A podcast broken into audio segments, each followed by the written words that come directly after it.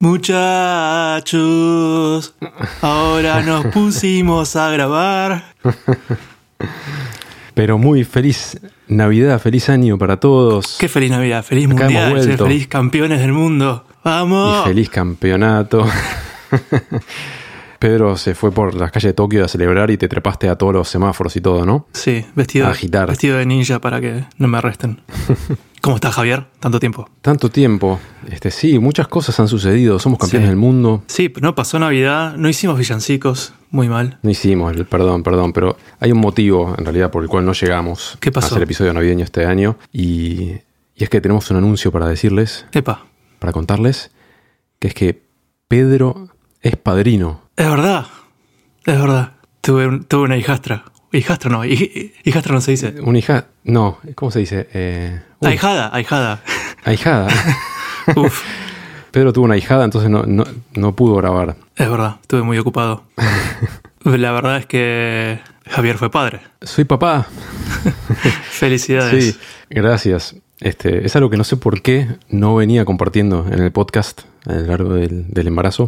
Como que compartimos mucho acá, tipo, Sí. prácticamente todo. Los piseros saben más de nosotros que, que nosotros mismos. Pero por algún motivo esto, esto era algo, no sé, como más, más íntimo. Y, y estas primeras par de semanas, los que son padres lo saben y los demás lo han escuchado, son, son intensas. Y bueno, nada, priorizamos estar ahí. Creo que estás, eh, creo que estás excusado. Eh, yo, yo también, yo también. Vos también. Pero bueno, estamos, estamos muy contentos. Creo que, no sé, quisiera que cuentes un poco tus primeras experiencias como padre. Sí, eh, lo estuve pensando bastante, eh, cómo compartirlo acá, porque como hay un montón de cosas típicas que se dicen en relación a esto y que al menos yo viviéndolas sentí que son todas como muy, muy ciertas, Sí. ¿no? Te dicen cosas como te cambia la vida para siempre, eh, tu, tu rango emocional crece, no sé, tu, como tu capacidad de amor y tu capacidad de preocupación, ambas crecen, en ¿no? Para arriba y para abajo. Sí. Que me pregunto, viste, si, no sé, quien nos escuche que sea padre va a empatizar perfectamente. Y, y quien no, es como que eso es algo que no puedes ni siquiera imaginar realmente cómo se siente sin experimentarlo, ¿no? Claro, Y por ahí está suena un poco denso, viste, cuando te vienen a, a contar todas esas cosas. totalmente. Pero dale, ponete denso. Sí, también hay una parte que es eh, hormonal, hay como hay toda una parte del, del nacimiento, bueno, de todo, o sea, todo está dictado por hormonas Sí. y la persona que más lo vivencia es la mujer, obviamente, ¿no? Esa, como ese, esa montaña rusa hormonal que, tipo, que te lleva a tener un apego impresionante con el bebé, Sí. pero el padre como que también se manja unas hormonas por estar, solo por estar cerca. Tipo feromonas, decís, o es algo. No sé bien qué hormonas son, pero eh, es un estado, o sea, yo creo que no es solo por la vivencia en sí, tipo de ver a, a mi hija ahí, es, es como que se- se- sentimos los dos que era una especie de como de, de trance. Pero decís, ¿viene por un lado psicológico o pensás que por ahí hay, hay algo estrictamente químico también involucrado? Las dos cosas, mis sensaciones que eran las dos cosas, que hay algo químico también. Debe haber. Bueno, estuvimos aprendiendo, leyendo mucho, aprendiendo mucho acerca del tema y no voy a aburrirlos con todo esto. Y aparte, mucho de como de la literatura respecto tipo a, a embarazo, infantes, nacimiento, tipo toda esta cuestión tiene fuentes más y menos dudosas, ¿no? Sí. Como por ejemplo, hay una teoría como muy aceptada que es cuando recién nace el bebé tiene que hacer contacto piel con piel con la madre y que idealmente tiene que estar tipo una hora en- en- apoyada sobre la madre piel con piel y eso ayuda al vínculo y ayuda a un montón de cosas tipo metabólicas y de desarrollo y qué sé yo y que después de esa hora Pero como es, es una cosa de una vez. no, o sea, como que esa hora, el golden hour, no sé, es muy importante y después puede haber como una interrupción porque obviamente hay que llevar al bebé a, a pesarlo y a limpiar un poquito, algunos Claro. para hay que darle inyecciones, medir, no sé, hay que hacer de- cosas. Y dicen que bueno, que también en los primeros meses es muy importante el contacto piel con piel y es una cuestión de la, sensación que tiene el bebé, pero también hay una cuestión como hormonal química. Por otro lado, sale gente diciendo, bueno, pero esa primera hora no es necesariamente tan importante, las fuentes son dudosas, un montón de gente no tuvo esa hora y tiene una relación increíble y los bebés son sanos y todo, o sea, como que es todo muy difícil de evaluar científicamente cuando la variable es cuánto tiempo estuvo con- contacto piel con piel al nacer y qué repercusiones tiene cuando esa persona tiene 20 años. ¿no? es muy difícil aislar esas variables. Pero tiene que haber un montón de cosas de instinto que por ahí son más fuertes en, en animales, ¿no? Pero en humanos todavía están y no nos damos cuenta. Sí, totalmente. Están y lo que leí también es que a veces cuanto más eh, como informado y educado estás, más como vas perdiendo acceso a tu repertorio instintivo animal. Como que perfectamente puedes no estudiar, no aprender nada y seguramente vas a hacer todo bastante bien como madre. Sí, pero a la vez es, el, es curioso cómo los, los animales no tienen educación y sin embargo saben perfectamente qué hacer Sí. en un montón de situaciones y, y nosotros como humanos es como que al menos no es muy notorio eso, ¿no? Pero en, en general, decís no solo en cuanto a criar un bebé. Sí, o sea, en general, instintos en general, pero también sobre criar un bebé, ¿no?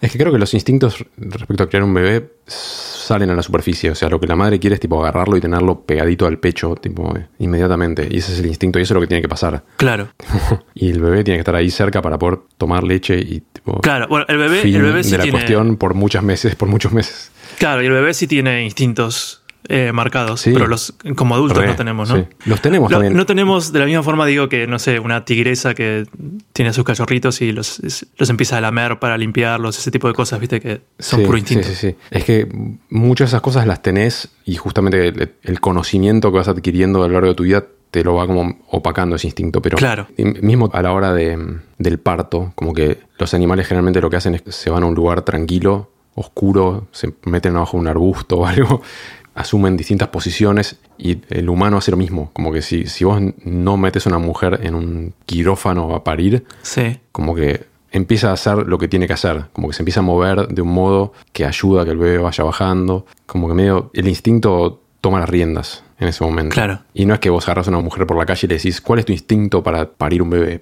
No saben, porque tienen que estar en ese está- tienen que estar atravesándolo para que ese instinto claro, es algo que se activa, que está ahí durmiente. Sí. Y o sea, es lo mismo que, no sé, la atracción sexual entre personas. Claro, Todo eso es una cosa instintiva. sí. No hace falta explicarle a un adolescente, algunas chicas te van a gustar o algunos chicos te van a gustar, ¿no? Que Claro, sí, sí, sí, tenés, tenés empieza ahí a correr una cosa tipo química muy fuerte y ya. Claro, O sea, más tenés que estar diciéndole, no, no, no, no toque, no agarre, no haga, cuidado, eh. espere, espera el matrimonio, eh, como que hay que estar poniéndole freno al instinto. es cierto, sí. Pero sí, no sé, respecto al cordón umbilical, ponele sí, hay, hay animales que tienen el instinto de, de comérselo y no sé. ¿No te surgió eso? ¿Qué hace? No, no se veía Eh, delicioso. no. no. Sí, hay como un instinto de querer comerme a la bebé. ¿Viste cuando te dice tipo te, te quiero morfar? Sí, Pero no comérmela sí, sí. literalmente como si fuera tipo un bife. Y por ahí eso eh, tiene algo instintivo de como querer lamer para limpiar o algo así. No es que tenga ganas de lamerla tampoco. Ah, puede ser. Sí, pero, pero es raro. Eso me da curiosidad también porque mm, es muy común, ¿no? Con mi novia tenemos un cobayo, Sí. que nunca me acuerdo si lo mencioné o no ya en el podcast, pero tenemos un cobayo y, Sí. mm, y mi novia lo ama y está todo el día diciendo, ay, qué lindo que es, me lo quiero comer. y lo dice, Sí. Qué loco que en Japón también sea eh, una expresión en japonés. claro, pero, pero es que creo que es lo que decís vos, que realmente es como que es casi literal, Sí. ¿no? Sí, sí, sí. Y puede ser que tenga algo que ver con lo que decís de... Es lo mejor que se me puede ocurrir, que es tipo un instinto así como de limpieza o algo así. Mm. Que es algo, bueno, ahí va. Ya más o menos puedo irme por las ramas y hablar por horas de esto, pero estaba pensando como en términos pizzelianos que podemos hablar. y con esto de limpiar al bebé y qué hacen los animales, me surgió una duda, que es el qué hacía el hombre primitivo cuando no había pañales. O sea, porque estoy muy en el mundo de los pañales en este momento, ¿no? Este, los pizzeros madres y padres saben bien lo que es Cambiar cuánto salía. Sí, y pueden ser 10, entre, no sé, 4 y 10, tranquilamente. Es trabajo de tiempo completo eso, ¿no? Sí, sí, es- depende de qué estás, con qué estás enfrentado en cada ocasión. A veces es rapidito. Pero sí es un montón de basura, tipo increíble. Sí. Pero es, o sea, no puedes con la practicidad y con un recién nacido no puedes estar usando pañales reutilizables, lavables. Claro. Cuando son un poco más grandes, sí. O hay técnicas para no usar pañales en absoluto. técnicas practicables o, o medio voladas. Un poco y un poco. Hasta donde pude investigar, el hombre primitivo pre-pañales. Bueno, obviamente había como culturas que fabricaban pañales con, con pieles de otros animales o con hojas o musgo y usaban, no sé, armaban un, como un bol, una bolsita para meter al bebé adentro y ponían musgo y después iban cambiando ese, como esas hojitas secas o lo que, Wow, como claro. se iban ensuciando mucho, lo iban cambiando. Como, hay, hay, muchísimas pruebas arqueológicas de eso e incluso algunas culturas que todavía existen que hacen eso. También previo al uso de herramientas, porque estos son como herramientas, ¿no? A, Sí. a fabricar un, un bolsito. Aparentemente lo que pasaba era que andabas con el bebé desnudo y siendo que la madre lo tiene siempre en brazos, Sí. o lo tenía siempre en brazos, va como aprendiendo la- los, los cues, las señales que el bebé va dando de estoy a punto de hacer pis, estoy a punto de hacer caca. Y básicamente cuando ve que se viene, lo aleja un poquito del cuerpo, cosa de que no se le haga encima y ya. O en algún punto podían tener un- algún tipo de vasija, entonces iban siempre con el bebé y con la vasija y cuando era el momento tipo, ponían la vasija abajo y ya.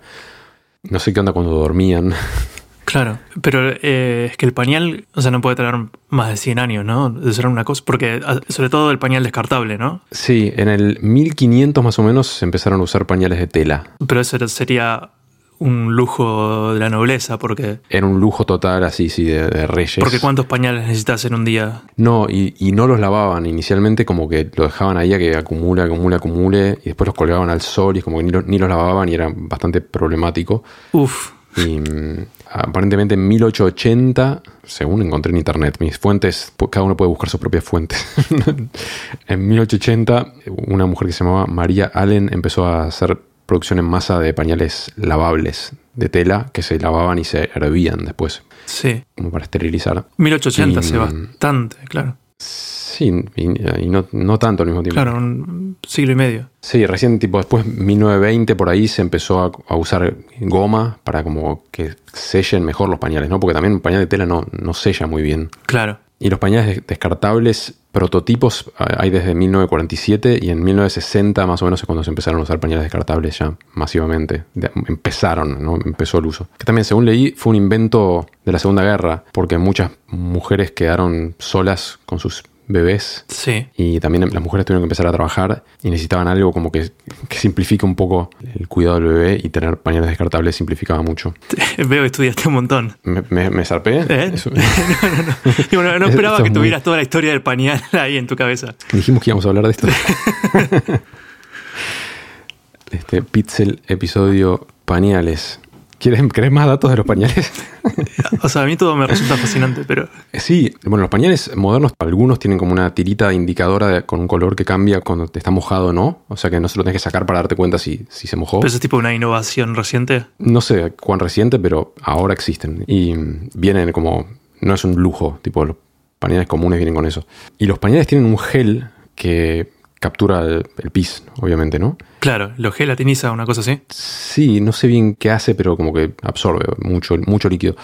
Y me entró la duda de cuánto líquido puede aguantar un pañal, porque a veces como que si no lo cambias por un rato, pesa bastante el pañal. Y mm, ¿querés adivinar más o menos cuánto líquido puede absorber sin, sin gotear, sin perder nada un pañal? Hay distintos tamaños de pañal igual, ¿no? O sea, estamos Sí, hablando de un sí. pañal para recién nacido. Sí, Y seguro que bastante, no sé, medio litro. Más de un litro. ¿Qué? ¿En serio? pueden retener. Wow. Es impresionante, sí. Puedes conseguirte un pañal y hacer el experimento. por ahí un litro tenés que ir como de a poquito. Tipo, si le tiras un litro de un saque, por ahí sí un poco va como rebalsar, pero como que puede absorber. Pero ex- existe un bebé que. O sea, ¿cuánto tarda un bebé en sacar un- No, no, Un si, litro si de llegaste a eso, o sea, pesa más el pañal que el bebé más Claro, o menos. sí, o sea, sí. claro, además tenés que haberlo dejado ahí eh, con el mismo pañal Mucho, sí. varios días. Meses. Claro. Sí. Wow. Pero sí, es es como fascinante porque el pañal es re livianito, pesan tipo, no sé, 25 gramos Sí. y tiene una- un gel mágico que absorbe un montón. Sí, no me sorprende demasiado porque tenemos la gata que conté la otra vez que adoptamos, que en sus piedritas, Sí. el arenero por debajo lleva como una toalla descartable que es, Sí. es como material de pañal. No sé si tiene el mismo gel, Claro. pero la cambiamos una vez cada varios días y se pone, se pone realmente pesado, Sí. pero absorbe muy bien. Claro. Eh, Algunas cosas más pizzerianas tengo para, para compartir. O sea, obviamente, como desde mi subjetividad, es todo tipo amor y hermosura, ¿no? Solo que yo dije, si me pongo a hablar así en Pixel, este, me van a echar. me echan de la organización. y está lleno de cosas medio nerdas. Hay mucha ciencia, obviamente, alrededor de todo el proceso desde el embarazo hasta el desarrollo de un bebé. Y al mismo tiempo hay mucha, mucho hipismo Más como, que rodea el proceso. eh, como pseudocientífico. Es más pseudociencia, sí, yo digo hipismo mal, mal usado la palabra, ¿no? Es más como sí, pseudociencia y teorías populares que van dando vueltas. Y los médicos, obstetras y los hospitales como que están al tanto de todo lo que se habla, porque, o sea, una mujer queda embarazada y lo primero que hace es entrar a Google y empezar a buscar info, info, info. Sí. Y hay todo tipo de información y desinformación. Claro. Y te dicen, no dejes que nunca vacunen a tu bebé. O, Por ejemplo, ¿no? Claro. o el cordón umbilical no hay que cortarlo hasta que deje de pulsar, por ejemplo. No sé, hay, así, hay de todo, ¿no? Tipo una, y te pones a investigar y dicen, sí, sí, porque ese, ese tiempo, esos minutos, minuto y medio que lo dejas, le está dando sangre y nutrientes al bebé que si nace y enseguida como clampeas y cortas el cordón, lo privás de esa sangre, de esos nutrientes. Después lees en otro lugar y te dicen, bueno, si lo dejas mucho tiempo es malo, le sube más la bilirrubina, trae otros problemas. Es como, es todo muy sofisticado y como supongo que los médicos están al tanto de mucho y bueno, ahí entran las parejas a tratar de, de como defender sus, o de pelear sus batallas de qué es lo que quieren porque leyeron en un blog. Claro, sí. Y los hospitales tienen que responder. Y está, nuestra hija nació en el Mater Day y sentí que estaba muy bien manejado. Te hacen firmar unos, documen- unos documentos antes de entrar. Los tienes que tener ya firmados por la pareja y por el, en realidad por la madre y por el obstetra. Y tienen en cuenta como muchas de estas cosas científicas, pseudocientíficas, folclóricas, todo, y está todo medio cubierto. Dicen, bueno, por ejemplo, tal y tal vacuna se la vamos a dar al bebé al tanto tiempo después de que haya nacido. Si no te gusta, no puedes tener a tu hijo acá. Claro. Firme consentimiento. Pumba. Y te dicen, bueno, le ponen colirio, viste, esas como gotitas de ojos Ajá. por si hay una infección, qué sé yo, al nacer puede ya tener una infección, entonces se dictaminó que hay que ponerle... Y hay muchas cosas que están tipo, que son leyes en Argentina, no solo el colirio, pero Las vacunas sí. Ponele, Algunas Sí. vacunas sí. Entonces dicen, bueno, el colirio, si no crees gotitas, puede ser una pomada o, no- o pueden ponérselo en la habitación cuando está con la madre. Como hay un par de como grises que te permiten ablandar. Pero una cosa interesante es eh, respecto a la placenta. No sé si escuchaste, en un momento fue como noticia que Tom Cruise, Se ha comido una placenta. sí, exacto, los Scientologists aparentemente se comen la placenta. Cuando nace su hijo, después se, se comen la placenta. Qué asco. Aunque no sé, si lo ves tipo ya grillado a la parrilla, Claro, por ahí sí, ya un- se parece más a un corte de carne cualquiera. de pimienta, sal. Sí, nada que un poco de chimichurri no, no te levante. No sé si constituye canibalismo comerte una placenta. ¿Sabes que hay un. eh, me hiciste acordar, hay un- una serie canadiense que se llama Kenny vs. Penny. Ya no existe desde, desde hace unos años, pero son dos tipos que hacen desafíos y ven quién gana. Se, se desafían mutuamente a hacer cosas ridículas. Ah, sí. Y una vuelta era eso, hacer canibalismo. Y. mm, epa. La forma en que uno lo resolvía era comiendo varias partes que son descartables del cuerpo, como una placenta, Sí, y lo como que contaba como canibalismo, pero, claro. pero también es esto Sí. como una cosa gris. Sí, sí, sí. Bueno, en este hospital, por ejemplo, hay una hojita de consentimiento que vos puedes pedir que te querés llevar la placenta y te dejan. Está todo bien. Te- creo que te exigen que lleves como un cooler, una heladerita y que te encargues vos de la refrigeración y todo. Wow. pero te la puedes llevar. Y sí, hay gente que la quiere comer, hay gente que la quiere plantar y plantarle un árbol encima. Y hay algo que está muy de moda que es deshidratarlo y hacer cápsulas y comértelas como comprimidos, pastillitas. O sea, nutricionalmente tiene algo. Sí. Tiene, no sé si mucha proteína o algo así. Puede ser. Seguro tiene de todo, ¿no? Pues carne, tipo, debe tener un montón de hierro, debe tener muchos beneficios. Y hay gente que dice que sí, que es como que está para eso, está para comer y es tipo lo que exactamente lo que el- la madre necesita para empezar la lactancia y qué sé yo. Porque también muchos animales lo hacen, ¿no? Muchos animales lo hacen. Hasta donde leí yo no hay ninguna evidencia de que tengan más beneficio que comer una dieta balanceada, comerte la placenta. Claro, o sea, o sea, en el caso de un animal que por ahí, viste, no. O sea, está luchando No con- tiene comida contra- tan a mano. Claro, o sea, la madre, no sé si es un animal carnívoro, tiene que inmediatamente que salir a cazar para juntar energías para darle de comer a los, Sí, a los hijos. sí, Entonces tiene pierde un sentido montón que- de sangre, como que Claro, sí. pero para sí, claro, un ser humano que tiene a a disposición toda la, la matriz distributiva Sí, de alimentos, no, no sé si tiene tanto sentido. sí, te puedes pedir un, un ojo de bife y listo.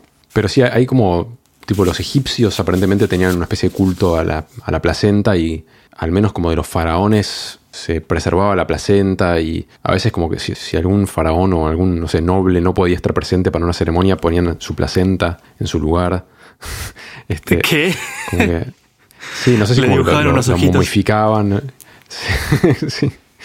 Como que en distintas culturas tiene distintas implicancias la placenta. Pero es muy loco, la placenta es un órgano que se genera adentro de otro órgano, que se genera adentro del útero, como con la finalidad de ser el life support, de mantener vivo y nutrir y que crezca un, bebé, y después se descarta. Sí, a mí me, muy loco. me rompe un poco la cabeza el cuán distinto es el ambiente dentro de la placenta del feto al ambiente del bebé cuando nace. Sí. Y que puede hacer esta transición tan rápidamente, me parte un poco la cabeza. Sí, es muy loco. Hay un cambio en el corazón, ¿viste? Hay como unas válvulas que cambian. Hay un video de Smarter Every Day, de este tipo Destin Sandlin, que lo, vamos a linkear en las, notas, que explica qué es lo que pasa en el corazón del bebé cuando nace y que es un cambio que con un estetoscopio puedes escucharlo, como que se escucha distinto cuando está el corazón pre-respirar y, cuando ya empieza a respirar. Algún pisero médico nos podría explicarlo mejor, pero bueno, en el video Destin creo que tiene como cinco hijos y cuando tuvo el quinto hijo llevó un estetoscopio y pidió de escuchar el corazón de su bebé cuando hacía ese cambio. Y hizo un video al respecto, así que lo pueden ver. Cuando está en el útero, eh, o sea, el oxígeno viene por la sangre de la madre, ¿no? Claro, sí. Y hace como unas prácticas de respirar y como que inhala líquido amniótico. Ajá. Pero debe ser, debe ser distinto el ritmo al que. Sí, no, no, claro, creo que no está respirando como constantemente, para nada. Pero de repente pueden tener hipo dentro de la panza. ¿En serio? Sí, y la, madre lo siente, se siente como el hipo. Wow. Como un movimiento así periódico. ¿Y lo sintió? Es muy loco todo. Sí, sí, re. Era tipo, esto es una patada, esto es hipo, y se renota. Wow. sí, los cambios. Una cosa que me pareció muy loca en el momento del nacimiento, el obstetra, en un parto en el cual todo va bien, no tiene casi nada que hacer. O sea, si, en realidad en todo el embarazo y todo el proceso, si todo está bien médicamente, no hay que hacer nada. O sea, el tema, se hacen chequeos por si algo está fuera de lo nominal, pero... Mm, all systems check, all systems nominal. All systems nominal. En el parto, como el obstetra está ahí, y, bueno, estamos, va bien, todo bien, bueno, vamos, empujar.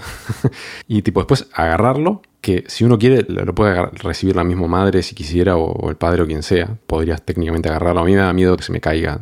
porque estaba muy resbaladiza. Claro. No, no quería que mi primer contacto sea que se me caiga. Pero una de las primeras cosas que noté que hizo tipo activamente el obstetra es que agarró y le puso un gorrito de lana. Y yo dije, ah, pero, qué simpático. Pensé que era como marketing del hospital. le ponen un gorrito decorativo. Y medio que se le empezó a salir el gorrito y el tipo vino y me dijo, ponele bien el gorrito. Y yo dije, ¿qué? Y me dice, sí, sí, pensá que viene de un ambiente de 37 grados ah. líquido y acá afuera hace 24. Claro. Y recién está aprendiendo a regular su temperatura, el cuerpo del bebé. Sí. Y la mayor cantidad de temperatura no la pierde por la cabeza. Claro. Entonces le tienen que poner un gorrito. Wow. Es muy simpático. Pero si no se lo pones, tampoco es muy grave, la pasa un poco peor el bebé, porque... Sí, supongo que sí. Sí, seguro que ahora, ahora que me lo decís, seguro que hay un montón de estudios que dicen que mejor no, no ponerle nada y se adaptan más rápido. claro, porque eh, también dirán, digamos, durante la historia, cuántos bebés nacieron en invierno en lugares donde por ahí no había. En la nieve. Claro. Sí. sí, igual supongo que la madre instintivamente la agarra y se la lleva al pecho. Sí, no, sí. No sé si viste ese video que estaba dando vueltas medio viral de un mono, no sé qué tipo de un gorila, no sé, en un zoológico que había tenido un bebé y el bebé había tenido algún problema respiratorio, entonces lo llevaron como a terapia por un par de días. Entonces la, mona tipo, no sabía qué estaba pasando, pero no tenía su bebé. Y después de un par de días la meten de vuelta en un, en un ambiente y el bebé está arriba de una mesita. y está el video de eso. Linkeamos también, vamos a linkear esto. Sí. Y como que no se lo ve al bebé porque está como medio tapado con unas sabanitas o algo. Y la mona tipo entra a ese cuarto de repente ve un movimiento, ve a su bebé, corre, lo agarra y se lo lleva al pecho inmediatamente. Y ese debe ser el instinto sí, que les da calorcito también. Claro. Así que la, falta de gorrito. La mona se pone a tejer un gorrito ahí. Sí. Bueno, tengo algunas cosas más, pero creo que por ella es suficiente de este tema. no sé, nuestros piseros que tienen 16 años, no sé cuánto les interesa esto. Tal vez sí. Es, es muy flashero. Y vivirlo con tu pareja también es, muy loco, porque como que es una cosa que potencialmente una mujer puede hacer, sí. que es crear una vida, o al menos tener el ambiente para que una vida se, se cree.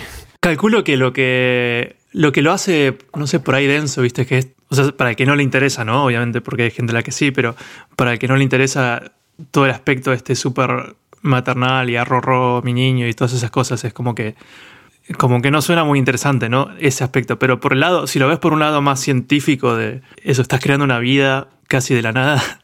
Es como de una célula, tipo. Claro, sí, es como la. De dos semicélulas que se convierten en una célula que después, sin ningún tipo de molde visible, amolda un bebé. Sí, sí, sí, es, es algo completamente increíble. Sí, un poco. Yo intuyo o, sé por conversaciones que hemos tenido que, que vos no, no, es algo que te interese tener hijos. Y es algo que podemos charlar, y habíamos, dijimos de charlar en el podcast alguna vez.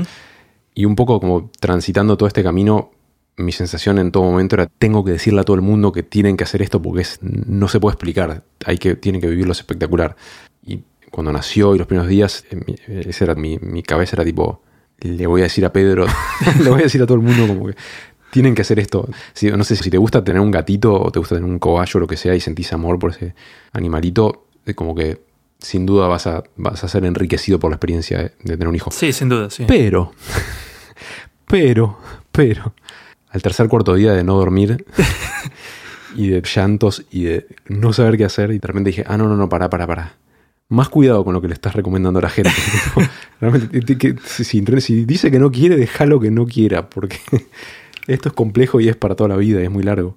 Sí, es un compromiso, bueno, es el compromiso más grande que puedes tener, creo. Claro, pero una parte mía era como, estos son drogas, esto es un trip, es un viaje y es sano, no deje de tomar ácido, pero sí. Pero son experiencias completamente nuevas para vos, ¿no? Completamente, sí. Que es algo que no ocurre a esta edad tan seguido, ¿no? O sea, tener experiencias completamente nuevas en la vida.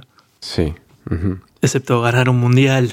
Vamos, Argentina, vamos, Messi. Fuera de joda, tipo, nació muy cerca de. Bueno, nació un poco antes de que, de que salgamos campeones. Pero mm, mucha gente decía que tipo, ganar el mundial es lo mejor que les pasó en la vida. Sí. Y después se atajaban y decían, bueno, después del nacimiento de mi hijo. Como para, como para quedar bien. este. Cago el hijo al lado ya llorando. sí. Pero posta que yo no soy para nada futbolero, ya lo saben. Y te, te quiero preguntar a vos también, ¿qué sentiste cuando ganamos ese partido? Yo estoy en el mismo bando porque no me. Eh, creo que ya lo hablamos la última vez que hubo un mundial y, hablábamos de eso en, en Pixel, pero yo me, engancho muchísimo con el mundial, pero fuera de eso no. Cero fútbol, no, no consumo fútbol. Sí, pero nunca, o sea, cuando ganamos el último mundial tenías dos años, porque no es lo mismo haber jugado la final y perdido que haber ganado. Claro, o sea, sí, o sea, incluso acá a la distancia, yo, la final, acá fue a las, o sea, arrancó a la medianoche. Sí. Lo vimos con mi novia y, un amigo argentino que vino a verlo con nosotros. Y, em, y por cierto, Pedro venía viendo los partidos que eran las 4 de la tarde en Argentina. Pedro los veía a las 4 de la mañana en Japón. Sí, sí, sí, los vi, los vi todos. Y también los de Japón. Vimos los de Japón que también pasaba lo mismo. Ah, Tuve como todo el... Jet lag. sí, sí, era en la época del mundial estuve que me faltaba el sueño todos los días. Como tener un hijo. sí, claro. Tener un mundial. El mundial y tener un hijo es lo mismo, es la conclusión de hoy. Título del episodio. Sí. Pero sí, nos, no sé, nos inundó la felicidad cuando ganamos. ¿Viste? Sí. Tremendo. Y, y después de eso, creo que todo argentino se va a sentir identificado, pero no paro de ver, ya, un poco se me está despejando, pero estuve viendo videos del obelisco y, entrevistas y con los eh, jugadores y todo eso toda la semana siguiente a la final mi productividad también bajó un poco. sí, hay un video que por ahí lo viste en, el subreddit de Argentina. Un saludito, ¿cómo se llama? El, mod de R Argentina que está en nuestro Discord. Nico. Es Nico, ¿no? Sí. Saluditos a Nico. Había un video, no sé si lo viste, de una especie de reunión que parecía como una reunión de Navidad o algo así, familiar. Y había como cuatro chicos de tendrán tipo 15 años y había una, especie de, de copa del mundial y recrearon la ceremonia de premiación. ¿Lo viste? Eh, creo que no lo vi. No me suena. Bueno, vamos a dejar un link. Vamos a dejar un link a este video porque dura un minuto y medio ponerle. Y una señora va nombrando y dice, bueno, y eh, con el número tal, eh, no me acuerdo. Bueno, ah, están como en un asado o una cosa así. Sí, sí, sí. Y va llamando tipo a, los distintos jugadores, Julián Álvarez, no sé qué, y, y, pasa y besa la copa y celebra. Y son pibitos cualquiera, ni sé si tienen puesto una camiseta argentina, no me acuerdo. Sí. Pero van celebrando uno por uno y van como copiando más o menos los gestos que hicieron los jugadores en la ceremonia de premiación. Sí. Y ves eso y yo me emocionaba. Sí, sí, sí. los comentarios de ese video era tipo, me emocioné viendo esto casi como cuando vi el partido. Y finalmente al último aparece Messi. Sí. Y le ponen como la, telita esa negra y, y hacen como el mismo, los, los mismos gestos que hizo Messi. Es, es muy bueno el video porque es re tipo casero, pero te emociona. Sí. Sabes que yo igual creo que, ahora que lo mencionas a Messi, el hecho de que mm, este fuera probablemente su último mundial, tal vez Sí. no lo fuera, pero casi su última chance de realmente ganar. Y que, y que terminara sucediendo. eh, Es como una historia perfecta para mí. Y además Messi, Sí. no lo conozco personalmente, pero pinta ser muy buena persona. O sea, a mí me cae muy bien. Sí. Y sentía que lo merecía. Messi Entonces, a mí me cae muy bien. Otro título para el episodio. o sea, casi que, que sentí más alegría por Messi que por Argentina, ¿no? sí. Es como que es como el final feliz de una de una no- novela, no sé, una cosa así que Sí. que o- obviamente hubiera estado muy feliz si ganaba cualquier selección, pero eso le sumó un montón. Sí. Y la lucha que fue el último partido, o, o los reveses inesperados que tuvo la selección, como que todo eso creo que hizo a que, se- a que sea la carga emocional muy alta. Sí. Fue, un, fue un partido loquísimo. O sea, también no sé nada de fútbol, no voy a pretender saber, pero No, pero todo el mundo los dice, expertos dicen. sí. incluso la gente que no apoyaba a ninguno de los dos equipos, que fue, fue uno de los partidos o una de las finales más locas de todos los mundiales. Sí, y me acerca un poco a entender qué es lo que siente la gente que sigue fútbol, porque siempre como que yo obviamente sin querer puedo ser medio sobrador respecto a eso, tipo, sí, sí, toda esta gente obsesionada con patear una pelota y que entre a una, una red. Y eh, en estas experiencias de mundial entiendo un poco más qué es lo que sienten, ¿no? Sí. No entiendo por qué pasa, pero es, es, es una experiencia. Bueno, mucha gente lloró cuando ganamos. Sí. Yo no llegué a tanto, Yo estuve, yo estuve cerca. sí, yo tuve una emoción muy fuerte, pero no llegué a llorar. Sí. Yo, yo estuve cerca, igual yo estoy en un momento también con llanto más fácil de lo, claro. de lo habitual. Sí. Eh, acá en Japón está en, en Shibuya, en Tokio. Eh, Shibuya, lo nombré muchas veces, pero es este, este- Sí. esta estación de tren donde afuera está la típica foto de un millón de personas cruzando una, la calle, una avenida. Sí. Y ahí está afuera de la estación eh, la estatua de Hachiko, que es este perrito, un perro de raza Akita. Y alguien que de hecho es un, un youtuber, ni bien ganamos, le, fue, le puso la, la camiseta o la, la bandera argentina a Hachiko. Y hay unas fotos muy lindas de Hachiko con la camiseta y una bandera colgada y varias cosas más de, de Argentina. Sí. Eran muy buenos esos videos de Shibuya de cuando ganó Japón. No me acuerdo contra quién, qué partido, pero que esperaban a que el semáforo peatonal se ponga en verde. Se metían todos en la intersección a festejar. Después los policías decían, che, listo. Todos iban de vuelta a la vereda. Dejaban pasar los autos prolijamente. Era espectacular. ¿Te imaginas si la 9 de que- julio fueran así obedientes para... Acá colapsó todo. Todo colapsó. Tipo. Pero por kilómetros todo colapsado. Sí. Japón hizo un muy buen mundial también. Me, A, a esa altura del mundial, cuando Japón todavía estaba eh, en octavos, o sea, hasta llegar a octavos, estaba un poco hasta, hasta- más emocionado por Japón que por Argentina en, en ese momento. Era más underdog. ¿Cómo Claro, se llama? era- How you say underdog? Ay, ¿Cómo se diría under- underdog? No El perro de abajo. Sí, Eh, tiene que haber una expresión. sí, sí, seguro hay, pero um, le ganaron a, a España y a Alemania súper inesperado. Sí, estábamos con, con mi novia, estábamos como re felices. Me compré la camiseta de Japón también. Mm, Me, falta ahora la, la de Argentina con las tres estrellas. Ah, sos un traidor a la patria. Está difícil de conseguir esa. Sí. ¿Pero tenés alguna camiseta de Argentina? No, la verdad es que no, ¿Dos estrellas? no tengo tampoco. No, yo, tam- yo tampoco igual. Pero le compré una a mi novia. Ah, Entonces yo tengo la de Bien. Japón y ella tiene la de Argentina. al cobayo tenés que comprarle una Sí, ¿no? también. Sí. Y al gato. Sí. Una cosa más que quería hablar en el tema de paternidad, mapaternidad, como le dicen ahora. Hace poquito fue Navidad, ¿no? Es cierto. Y venimos hablando con Guy hace un, hace un tiempo de qué querríamos hacer con nuestros eh, posibles hijos ahora reales. Ahora es muy chiquita, ¿no? Pero bueno, eh, eh, en verdad, advertencia, padres que estén escuchando el podcast con niños, estamos a punto de hablar acerca de algunas cuestiones técnicas de Papá Noel. Cuestiones técnicas que a los niños tal vez no les interese escuchar. Han sido advertidos.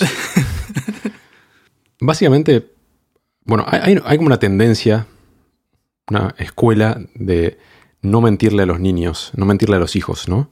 Y tiene mucho sentido, porque mentirle en general a tus hijos como que puede tener consecuencias muy malas en la comunicación, ¿no? en, en el vínculo. Sí. Sam Harris es de la teoría de que no hay que mentir nunca a nadie, Casi, casi que si te ponen una pistola en tu cabeza y te obligan a mentir, casi que ahí opina que tampoco hay que mentir. Y tampoco como que avala las mentiras blancas. Y me gusta como el objetivo de tratar de no mentir nunca. Sí. Yo no sé si llevaría eso al extremo de nunca. Creo que, o sea, justamente mentiras blancas o algún, algunas circunstancias a veces lo ameritan, creo. Hay, hay buenos argumentos para por qué es bueno no mentir nunca. Creo que no nos vamos a meter en eso ahora, tampoco es mi especialidad, pero por un lado, como mentir tiene la posible repercusión de que alguien descubra tu mentira y que se arme un, bolonqui. Sí. La pérdida de confianza. Después está como la carga cognitiva que tiene sobre vos, tener que mantener como el, la coherencia. La cuenta. Claro, la coherencia de todas las historias paralelas que estás inventando, por más que sean pavadas, ¿no? Tipo, me encantó el regalo que me hiciste. En verdad lo tiré a la basura, pero claro. cada vez que te vea voy a tener que tener en cuenta que vos me hiciste un regalo, no sé, cualquier pavada así puede tener como un peso cognitivo innecesario. Bueno, no sé, hay muchos motivos para no querer mentir. Pero después está Papá Noel. Sí. Y el conejo de Pascua, de paso. y los Reyes Magos. Y mm, esto lo, hablé con mi hermana, que, es mamá, y con mi prima, que también. Y, y, no sabemos qué hacer. O sea, ¿vas a perpetuar esta mentira o vas a privar a tu hijo de, la magia esa, ¿no? Y además potencialmente convertirlo en kriptonita, tipo en, una bomba para el resto de los niños con los que interactúe porque les puede pinchar el globo. Igual siempre el riesgo de que pinche el globo a alguien está, pero y no sé, quería preguntarte qué opinás, qué, vivencia tuviste vos de, la Navidad como niño. Sabes que yo de chico tengo mucho más recuerdo de Reyes que de Navidad. Ah, mira. De como creer el mito, ¿no? Eh, no sé si es porque. Por los camellos, era como muy copado, ¿no? Dejarles agua y pasto. Exacto, sí, es como que había. Era más, estaba más involucrado yo en el proceso por ahí. Em, claro. Y levantarme el otro día y que no estuviera más el pasto y es como, wow, vinieron. Sí. Y. Supongo que sí, o sea, hubo un, tiempo que me lo creía y era medio fantástico, era algo que me volaba la cabeza, ¿no? Y mm, no siento que haya perdido confianza en mis padres por descubrir que eso era mentira. Es como siento que viene con la edad, es como que en algún punto probablemente te lo revelen, pero probablemente también empieces a dudar, es como que cognitivamente, ¿no? Te, es como que viene con, con el escepticismo natural que desarrollas con la edad. Sí, yo no creo tampoco que, o sea, que necesariamente uno desarrolle como una desconfianza, ni nada por el estilo. Es solo como que, ¿cuál es la necesidad de armar una fábula así? Y, yo para nada, como no, tengo ningún tipo de... no recrimino a mis padres por haberme mantenido de ese lado de la fantasía. Pero, no sé, hay suficientes cosas como fantásticas en el mundo sin tener que inventar nada. Eh, sí, pero creo que, Si, si fueras por ese camino, por ahí está bueno hacer un esfuerzo consciente en hacerle descubrir esas, o sea, activamente descubrir ese tipo de cosas fantásticas que el mundo ya ofrece. Un fotón vino desde el sol hasta acá. claro, no sé si eso justamente, pero creo que el, mito de, Papá Noel o Reyes o lo que sea es ese esfuerzo activo, ¿no? Es como lo enmarcás en, un evento especial. Sí. Y seguro que hay cosas reales donde no, no necesitas mentir que pueden cumplir ese mismo rol, pero no las tenemos como un elemento cultural, o al menos no como una fecha especial, ¿no? Y sí. puedes inventar tu propia fecha especial por ahí, o por, no sé, qué, alternativa hay. Claro, igual yo creo que como que lo más lindo de la Navidad, por ejemplo, para cualquier niño es primero que se reúna la familia a celebrar, como que hay clima de celebración, hay comida rica, todo el mundo está como contento, bueno, también nervioso seguramente, seguramente hay quilombo, pero eh, va a haber regalos, como que todo eso supera el hecho de si. Sí. Si un gordo bajó mágicamente por la chimenea, que tal vez ni tenés chimenea en la casa, probablemente no tenés chimenea, va a bajar por la chimenea de la parrilla por ahí. Eh, ¿Qué sé yo? También creo que es para considerar cuál es la utilidad o cuál fue el fin original de algo como Papá Noel, ¿no? O sea, porque yo creo que probablemente como tradición no sea tan antigua, ¿no? no debe tener más de 100 años eh, la tradición así, al menos globalizada de Papá Noel. Pero mm, muchas veces viene atado a lo de creo que en Argentina no, le damos bola a este aspecto, pero el de si fueron buenos niños. ah, sí. Y mm, es un poco como una herramienta para los padres para que el nene se porte bien, ¿no? Portate bien o sí, papá no te va a traer nada, tal vez, pero... Pero típicamente eso te sirve por una semana previa o un mes previo Claro, a no te va Navidad, a no estar tipo en junio diciéndole, mira que. Papá Noel en seis meses. Sí, es cierto, psicológicamente. sí, no sé, es algo que, que estamos, te- tenemos un par de años, dos o tres años para pensar cómo lo queremos manejar.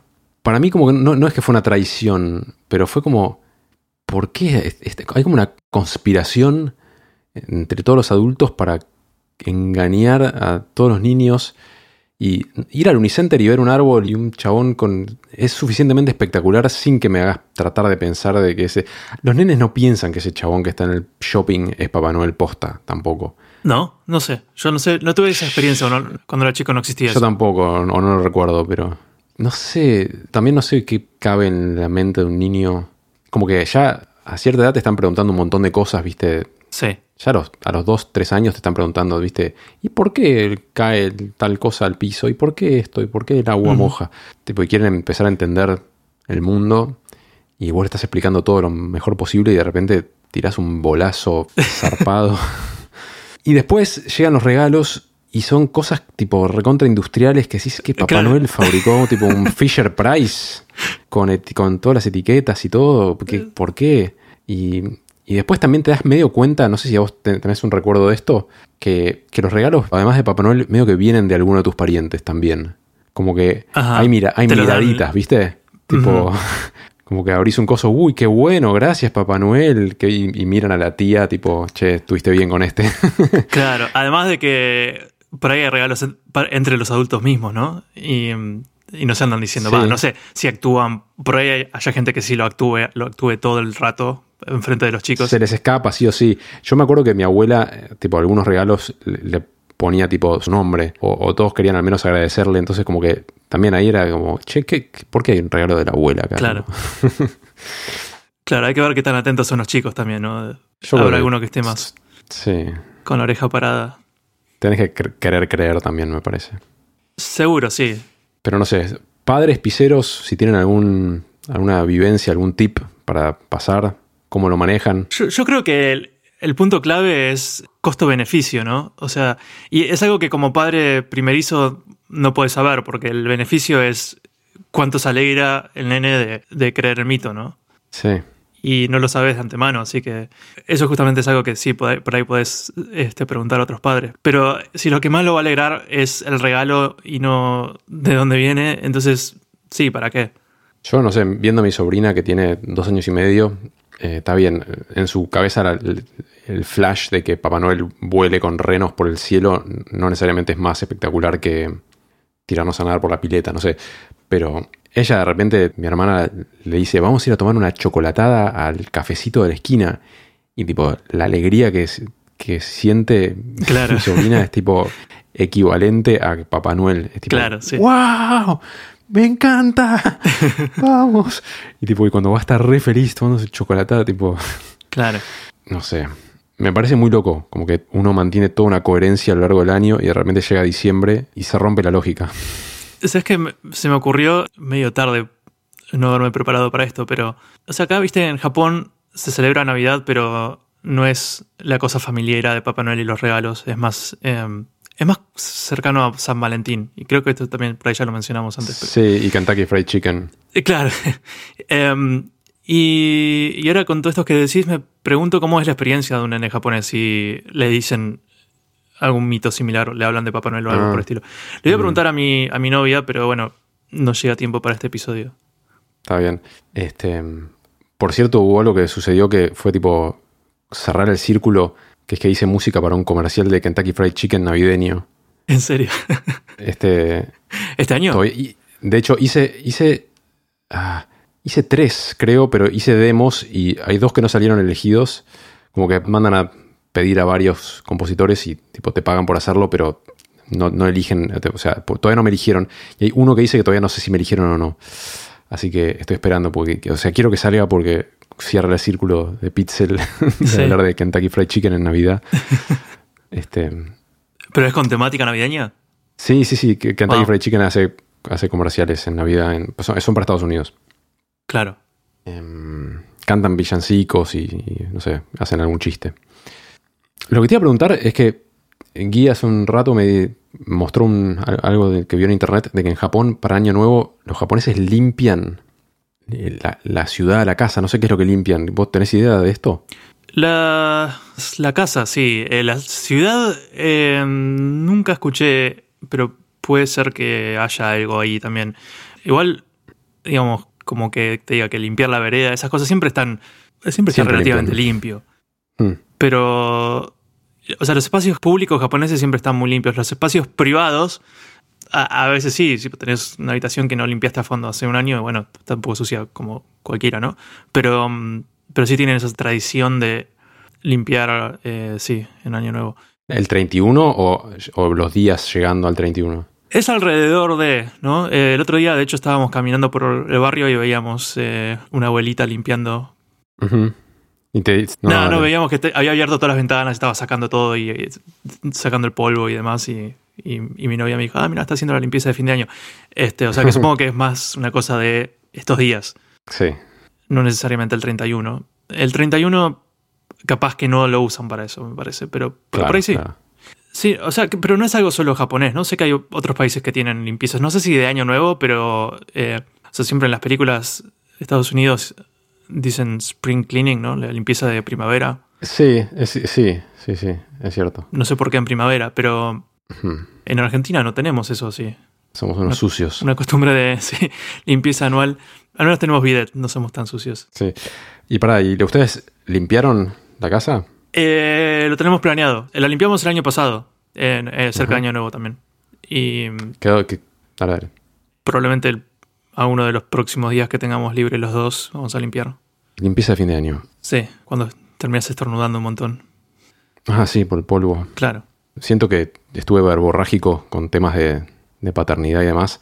Pasa que los últimos nueve meses, no solo tipo las emociones de esto, sino fue lo que más estuve como investigando los últimos nueve meses y no quería tipo volcarlo en el podcast. Entonces es como que mi cerebro se fue especializando en estas cosas que no podía tirar al podcast, que no podía traer al podcast. Tenés licencia igual, tenés licencia. O sea, es, el primer episodio desde que nació y... Tengo licencia de paternidad. Sí, sí. para hablar de estas cosas. Y un día tu hija va a tener edad de, de poder escuchar esto y este, que le hayas dedicado un rato a hablar, al menos desde un ángulo medio nardo. Sí. de cómo fue tu experiencia, me parece que está muy bien. Es increíble, no lo podemos creer. Tipo, podemos estar horas mirándola. sí. De hecho, era extraño y está acá en el cuarto al lado. Estoy, grabando en casa. Se está portando bien ahora porque no, no se escuchó hasta ahora en el podcast. Sí, sí, sí. La, la madre está haciendo un trabajo ejemplar. Wow. bueno, en esta última parte del episodio vamos a hacer un experimento. Estoy nervioso, estoy muy nervioso como hablamos de producción musical en un momento, teníamos la idea de producir algo en el podcast en vivo, entre comillas, para que los piseros puedan ver el proceso. Sí. Énfasis en ver. Sí, énfasis en ver. Si están escuchando esto en un reproductor de podcast de solo audio, recomendamos que pasen a YouTube porque esto tiene un componente de video. Estoy grabando mi pantalla. No van a ver caras, pero sí van a ver pantalla. Y dijimos, bueno, ¿qué, música, qué canción podemos hacer? Y ahí fue que la, temática mundial nos ganó y dijimos, bueno, podemos hacer una especie de autotune de algo y, musicalizarlo. Y ahí fue tipo, bueno, obviamente agarremos el que mira bobo de Messi y tratemos de hacer una música con eso. Sí. Así que bueno, para empezar, yo capturé el audio de, Messi de la entrevista. Sí, bueno, Leo, quedaste un poco, un, poco caliente por el final. ¿Qué mira bobo? ¿Qué mira bobo? Bueno, ahí está. Em, y con la ayuda de Pedro voy a tratar de hacer algún tipo de música con esto les prometo que no, no pensé qué va a ser y no se me ocurre en este momento qué vamos a poder hacer con esto. No, importa, yo ya estoy entusiasmado. ¿Estás entusiasmado? Yo también, estoy nervioso. Eh, ¿Se te ocurre algo como conceptualmente, como decir tipo, no sé, cumbia con esto o tipo que sea música clásica o se te ocurre género o algo o, o nos dejamos llevar creativamente por qué, qué va surgiendo una vez que lo empiezo a autotunear? O sea, todo lo que dijiste ahí suena magia de todas formas. Eh, cumbia o clásica, las dos serían geniales. Eh. bueno, empezaría por como tratar de extraer notas musicales de la voz de Messi. Eso sería medio el primer paso. Por suerte, casi nadie usa este programa que es el Digital Performer, entonces como que no me van a poder criticar mucho mi técnica de tipo management de tracks y de ventanas. Si estuviera usando Pro Tools, que lo usa todo el mundo, me sentiría más self-conscious. Es a propósito por eso, ¿no? Que lo usas. Es por eso, tal cual. Esto es un ecualizador gráfico. Por ahí quiero limpiar alguna cosita. Bueno, Leo, quedaste un poco, un, un poco caliente por el final. Mira, bobo, ¿qué mira, bobo? Anda, anda para allá, bobo. Anda para allá. Eh, empezaría en principio por cuando habla Messi. No sé si lo del entrevistador nos interesa en este momento. Dale. Después tenemos que decir también si queremos como respetar el ritmo de esto o si lo vamos a miedo a adulterar. Mira, bobo, ¿qué mira? Voy a meter un, un pianito. Vamos a tratar de ver medio qué notas dijo Messi. Un, un poco caliente por el final. Mira, bobo. Mira, bobo. Bobo, ¿qué, qué mira, bobo? Está por acá, ¿no? Es bastante cromático. Eh, este programa tiene un cosito que puedes medio analizar el pitch de las... Es como una especie de Melodyne que tiene. Ah, y te dice que notas eh, se acercan. Sí, a veces más o menos bien. Poco caliente por el final. Mira, bobo. Acá está. Está por ahí lo Wow. que dice esto. Mira, bobo. ¿Qué? Mira, bobo. Mira, bobo. ¿Qué Obviamente no, está, no está clavando las notas porque está hablando, ¿no? Pero, Claro, claro. mira, claro. bobo? Pero ¿Qué mira, bobo? y las dos veces más o menos parecido, ¿viste? Sí. Anda, anda para allá, bobo. Nah. bobo. Ese suena más como un la. Anda, anda para allá, bobo. Nah, anda para allá. Anda, anda para allá, bobo. Anda para allá. Entonces, una cosa que podemos hacer es usar como un autotune. Eh, yo tengo este Waves Tune, que es muy similar al, al autotune. Hay un murmullo de fondo Un, un poco caliente por el final. Mira, bobo. que no sé, que no Sí. sé qué va a pasar con eso. Un, un poco caliente por el final. Mira, bobo. ¿Qué mira, bobo? Anda, anda para allá, bobo. Anda para allá. Tranquilo. Sí, no- no- no- esto no estaría andando muy ¿Qué bien. mira, bobo? Ok, vamos a marcha atrás. Bypassemos esto. Voy a probar de planchar las notas acá primero. Tal vez no hace falta, o sea, porque no, no hace falta afinar a Messi. Messi es, es, es Messi. Final. Mira, bobo. Por ahí podemos dejarlo. También después podemos cambiar las notas. Que, que cante otra cosa, ¿no? O sea. Mira, Claro. bobo. ¿Qué mira, bobo? ¿Qué mira, bobo? guau.